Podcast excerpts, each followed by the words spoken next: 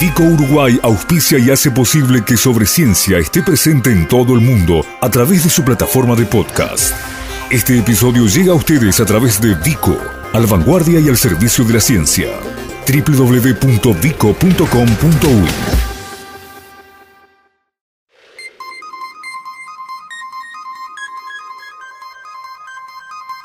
Uruguay ante el. Cambio climático. En la previa de la cumbre COP25 sobre ciencia repasa las acciones de nuestro país destinadas a cumplir con sus compromisos en materia ambiental. Un especial dedicado a descubrir lo que Uruguay prepara en materia de mitigación, adaptación y respuesta al impacto del cambio climático. Más allá de lo que fueron los cambios de locaciones vinculado a la COP25, la cumbre de países miembros de lo que es el Sistema de Naciones Unidas para el Cambio Climático y el movimiento de último momento que implicó este pasaje de Santiago de Chile a Madrid, lo cierto es que los planes se mantienen en marcha, la mm, delegación que va a ir representando a nuestro país tiene una cantidad de trabajo para exponer, para presentar en distintos campos y de eso venimos hablando a lo largo de este ciclo que pretende, bueno, justamente generar este escenario previo a la cumbre, a la COP25. Vamos a hablar hoy de eh, medio ambiente, vamos a hablar de lo que tiene que ver con protección de ecosistemas, eh, con gestión, por ejemplo, de residuos, residuos generados por la actividad humana, vamos a hablar de control de calidad de aire, de acciones ambientales. Eh, le agradecemos estos minutos al ingeniero químico Alejandro Nario, titular de la Dirección Nacional de Medio Ambiente. ¿Cómo está Alejandro? Buen día.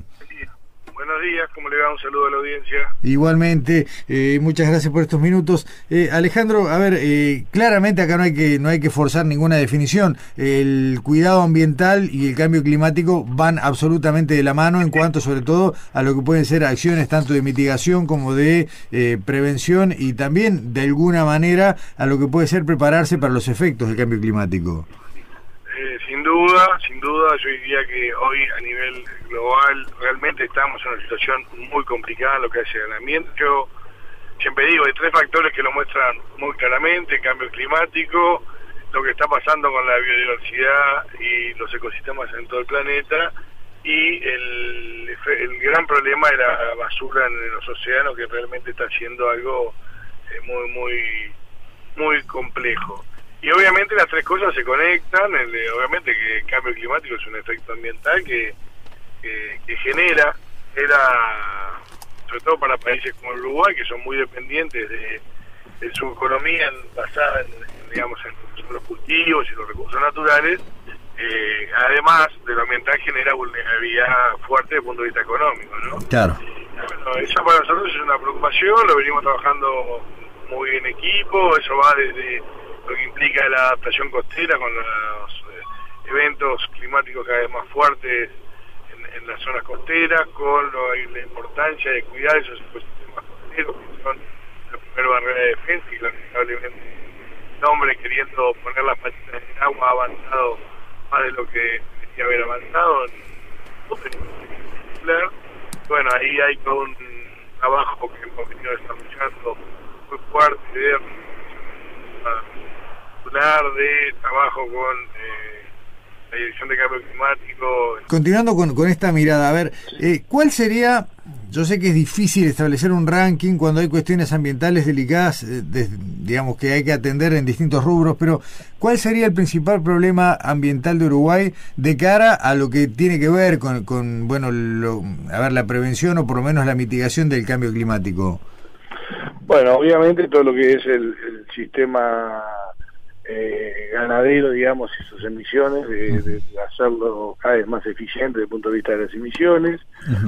Obviamente el gran desafío de la movilidad. Hoy en día Uruguay tuvo una tremenda transformación de su matriz eh, eléctrica a energías renovables, pero el, otro gran desafío es pasar de combustibles fósiles a eh, movilidad eléctrica. Eso se está trabajando mucho, tanto el Ministerio de Industria como nuestro Ministerio, como el trabajo conjunto con, con la Intendencia Montevideo principalmente y el Ministerio de Transporte justamente para bueno avanzar en, en, ese sentido. Incluso acá está trabajando todo lo que es el, transporte en base a hidrógeno para medianas y largas distancias que podría ser un problema eh, digamos, el tema de la batería, o sea, hay, hay, varias líneas de trabajo que van en ese sentido. Y bueno, en, lo que hace a emisiones yo diría que eh, eso es lo principal, después eh, todo el trabajo de restauración de ecosistemas que nosotros avanzamos mucho en Paso Severino, generando viveros y demás, que hay que extenderlo para que, bueno, también funcionan como sumidero de fuentes de carbono.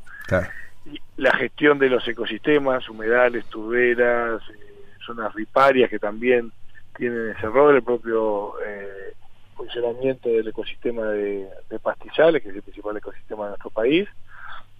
Y en lo que hace a medidas de adaptación, bueno, lo que decía, todo el tema de adaptación costera, el tema de las ciudades resilientes a, son los, los, cambios que se está viendo, los hablamos con algunos intendentes, eh, de, repensar un montón de cosas, ¿no? el clásico cordón cuneta que en realidad eh, acelera el pico hidráulico y genera muchos problemas de inundaciones, bueno, quizás generan zonas de amortiguación en las ciudades, o sea, implica todo un, cambio de, de, pienso importante a, varios niveles, de, sobre todo en obras de infraestructura grande. ¿no? Mm, está bueno. Y hablando de obras de infraestructura grande, tal vez eh, en una mirada territorial el tema del saneamiento urbano sea uno de los asuntos que tiene más postergación en su desarrollo. En Montevideo tenemos un gran avance, pero en el interior el escenario es bastante desparejo.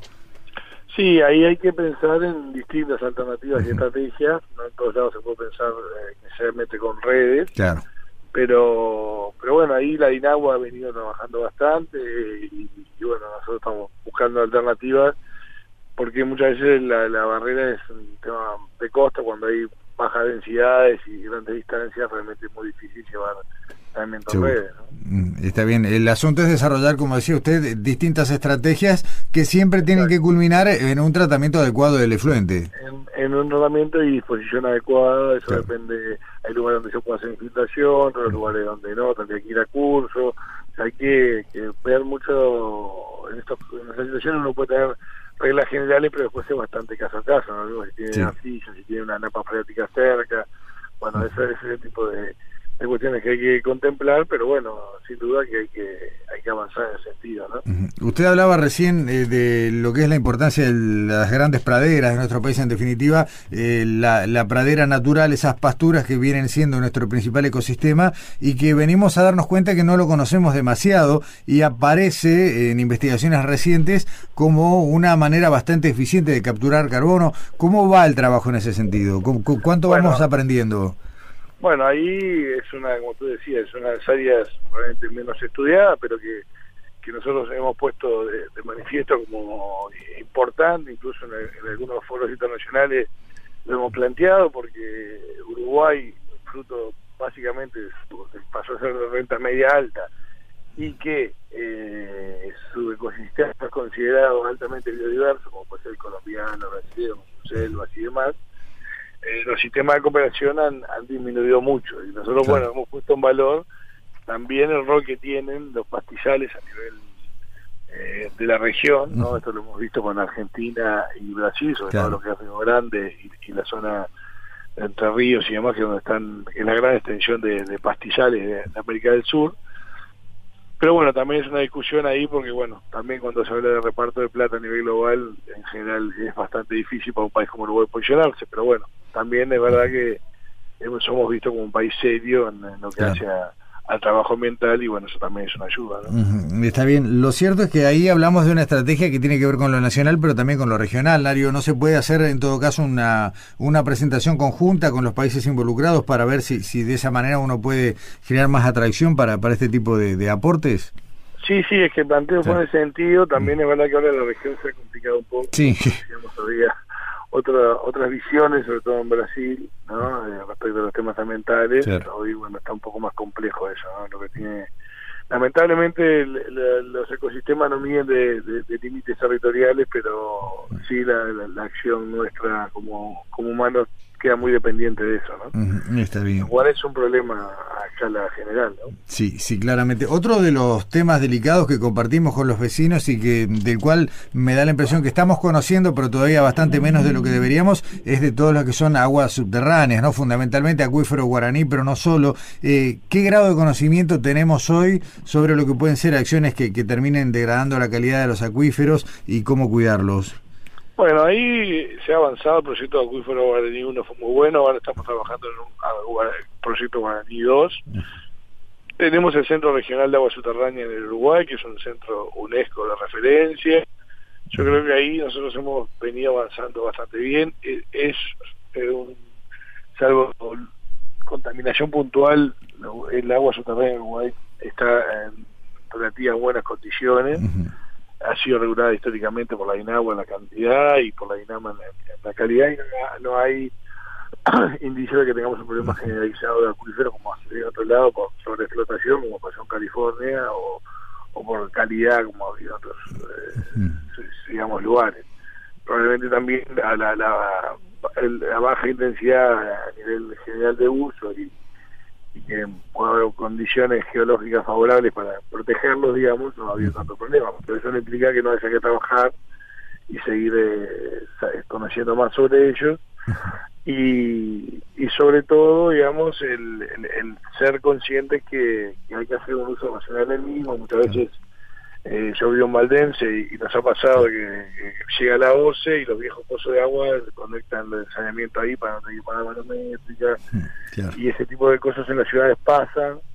Creo que en parte eh, por falta de conciencia y no darse cuenta que lo estoy haciendo inyectando directamente al acuífero no es un desastre Claro, pero bueno sí, sí, sí, sí, sí, sí, ese sí. tipo de cosas que hay que trabajar no Claro, pero en definitiva, Alejandro, lo que me, me va quedando claro es que hoy eh, tal vez la principal acción que podríamos hacer en Uruguay tiene que ver con esto, con, con hablar, con difundir, con generar campañas, porque hay algunas prácticas como estas que mencionabas y algunas otras que son, bueno, que, Sí. que son dañinas y que en realidad con un poquito de esfuerzo pueden cambiarse por algo mucho más sustentable. Sí, en algunos casos, como es en el caso de los residuos, con inversiones. Yo Claro. creo que son las dos cosas. El ejemplo de lo que sucedió con la ley de bolsas, que eh, Claro. en, en- en tres meses se redujo el 80% del uso, muestra que cuando hay una política pública clara, cuando el Estado interviene de forma clara direccionando, la gente responde. Entonces, y te- también previo a eso se hizo una, una fuerte campaña de sensibilización y discusión pública. Entonces, cuando llegan las dos cosas es cuando realmente las cosas suceden. Entonces, bueno, nosotros ahora estamos muy contentos que se aprobara la ley de residuos, creo que va a ser una gran herramienta para el periodo que viene, que las empresas que son las que generan los problemas de los envases de un solo uso sean quienes financien Claro. las acciones de recolección selectiva, pero después se va a necesitar mucha información y formación en la gente para que se pare en su casa y eh, saque la basura los días que realmente haya que sacarla en cualquier momento y ese tipo de, de acciones que se van a tomar, ¿no? Sí, ahí hay que coordinar también con cada intendencia. No creo que No, haya- supuesto. sí, no, claro, cada una tiene su sistema. Algunos son más, eh, están más predispuestos a, a este ordenamiento y otros hay que trabajarlos bastante. Sí, exacto. De- a ver, esto se hace Sí. en conjunto con las intendencias. Claro, sí, sí. Es imposible pensar un sistema de este tipo si no es en coordinación con las intendencias. Y bueno, eh, en esa línea nosotros trabajamos todo este periodo, tenemos muy buen vínculo con los gobiernos departamentales y, y yo creo que la ley va a ser una gran herramienta a futuro para, para cambiar un valores vergonzosos de hoy entre 3 y 4% de, de recuperación. Claro, sí, sí, sí, sí, sin ni hablar que en eso tenemos un, un retraso muy importante y sobre todo una, una inconsciencia de que, de que tenemos ese retraso. Casi nadie lo tiene claro. Además es una cuestión, de- si uno lo mira como Sí. Problema global, es totalmente ilógico estar fabricando materiales que pueden ser reutilizados, Claro. enterrándolos y, o, dejándolos en, la- en el medio ambiente para que contaminen. O sea, no tiene ningún sentido desde el punto de vista del uso de los materiales ni de la contaminación que genera, ¿no? Y realmente lo que está pasando con el océano y la basura, que ya no hay playa en Uruguay que uno no vaya y no esté tapada de basura, incluso las más prístinas de Rocha, uno va y se encuentra con basura que viene del océano, ¿no? Sí, sí, sí, sí, ni hablar. El asunto es que esto, virtuosamente tratado, por lo menos en nuestra escala, hasta se puede generar una oportunidad bueno, de, de desarrollo de algún sector que, vinculado al reciclaje, puestos de trabajo. Exacto, la ley tiene todo un capítulo de justamente de reconversión laboral, Claro. tiene un fondo para que los materiales que se recolecten puedan ser utilizados por empresas uruguayas, eh, para apalancar lo que es la investigación y el desarrollo. Y yo estoy convencido que Uruguay, por su escala, puede ser un país modelo respecto a eso, que también nos permita exportar eh, conocimiento en estas áreas. ¿no? Eh, yo creo que lo, que está pasando con, con las energías renovables, que ahora se ha planteado incluso fortalecer la UTEC de Urano para generar un centro de que permita exportar conocimiento de energía renovable, o sea, utilizar también ese, ese capital que tiene Uruguay en el mundo, que es visualizado como, como un país donde las cosas cambian y suceden, también utilizarlo para generar eh, beneficio económico para los uruguayos, ¿no? Sí, claramente. Eh, Nario, para redondear esta charla, eh, a ver, en nuestra pequeña escala podemos decir que venimos haciendo los deberes, que si bien hay, hay tramos por, por, por avanzar, eh, somos creíbles, eh, nuestro cambio de matriz energética nos da un aval en este sentido, y tal vez lo más complicado sea eh, esta pelea que hay que dar en torno a la producción ganadera, ¿no? Lo, lo mencionaba usted en el arranque. tenemos... en, términos de cambio climático sí, en términos ambientales más generales yo diría que todo el tema del agua y las bacterias y el el, digamos, el manejo de los fertilizantes en el campo que termina los cursos es un, desafío muy, muy grande, ¿no? Que no, no es tan directamente asociado al cambio climático, pero sí al tema ambiental más general, ¿no? Sí, sí, sí, y tal vez a la larga encontremos algún vínculo también por ese lado, pero de todos modos tiene efectos permanentes y sobre algo tan sensible como por ejemplo el turismo, ¿no?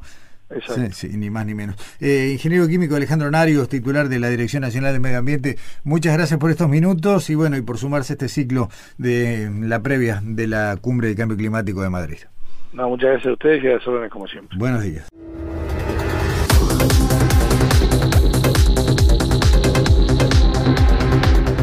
Sobre ciencia.